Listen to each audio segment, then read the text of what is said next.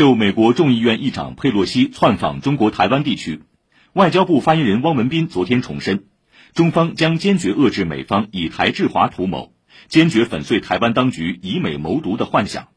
中方军事演训旨在警示肇事分子。针对记者提问，中方上周发布消息表示，军演会在八月七号结束，但目前仍未结束。中方会否宣布新的军演？对此，汪文斌也作出回应。台湾是中国的领土，中国在自己领土的周边海域进行正常的军事演训活动，公开、透明、专业。中方的相关部门也已经及时发布了公告，这符合国内法，符合国际法，也符合国际惯例。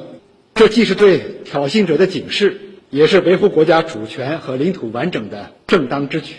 另外，针对美澳日外长日前发表的联合声明中涉及三国一个中国政策的表述。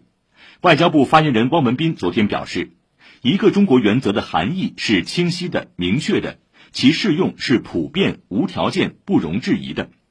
个别国家给一个中国原则加上各种前缀后缀，试图歪曲、虚化、掏空一个中国原则，是非法无效的。奉劝个别国家好好读读历史，恪守当年做出的白纸黑字的郑重承诺。深刻认识背信弃义为台独势力张目的危险性和危害性。全球一百七十多个国家已经表达了对中方维护自身主权、坚持一个中国原则立场的有力支持。同美方及其少数支持者相比，形成压倒性优势。